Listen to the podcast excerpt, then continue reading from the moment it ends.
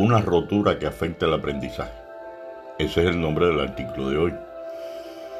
Las dificultades de aprendizaje son responsabilidad exclusiva del estudiante o muchos de los males se encuentran en la propia institución.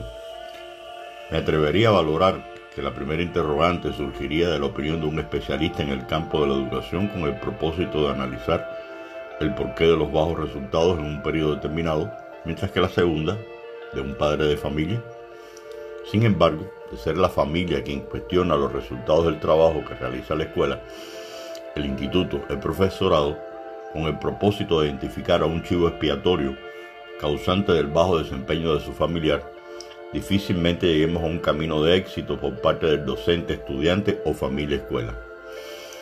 Un factor importante para el establecimiento de una adecuada comunicación estudiante-docente es conocer las necesidades de este, del estudiante, tales como el entorno familiar, relación entre los miembros de la familia, condiciones económicas y laborales, resultados académicos estudios realizados por el estudiante en años o grados anteriores, problemas de índole personal y que pudieran evidenciarse en la clase, por ejemplo, apatía, baja o nula participación, una entrega de trabajos a tiempos, entre otros. ¿Cuál es el rol del docente en la situación de aprendizaje? la situación del aprendizaje es social. Los docentes tenemos socios en el aprendizaje, no súbditos. La tarea educativa consiste en organizar las experiencias a través de la comunicación. Por ejemplo, dejar que el estudiante hable y se exprese impedir que repita lecciones aprendidas de memoria, inducirlo a utilizar otras capacidades además de las intelectuales, promover la expresión de vivencias personales, que viste, que sentiste, cómo lo viviste, y sobre todo sus opiniones, procurar que el estudiante establezca con sus compañeros una comunicación constructiva y no meramente informativa, sacar a flote las capacidades, entiéndese trabajar con lo mejor que tiene cada uno, crear un clima donde cada uno se sienta valorado, buscar mecanismos de estimulación en la medida que mejore su desempeño, presentar la educación como el desarrollo de capacidades, autodespliegue, y no como una carrera de obstáculos o de vallas que hay que saltar. Procurar que el estudiante aprenda a estimarse a sí mismo.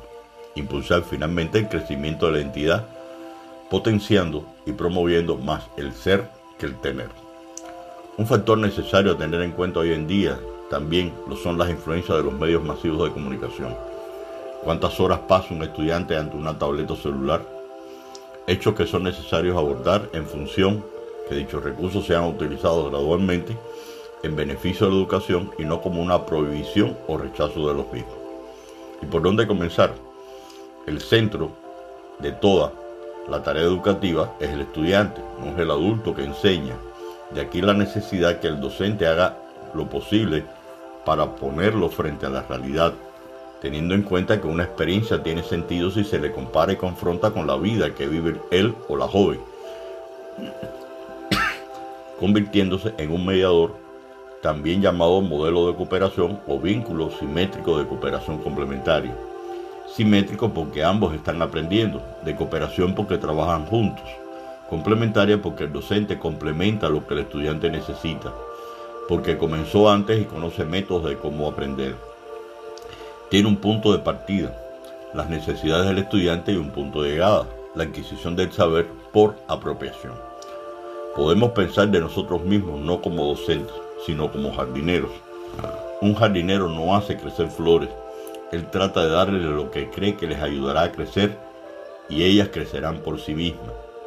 La mente de un niño joven, al igual que una flor, es una cosa viva, no podemos hacerle crecer metiéndole cosas, al igual que no podemos hacer que una flor crezca pegándole hojas y pétalos. Gracias y buen fin de semana.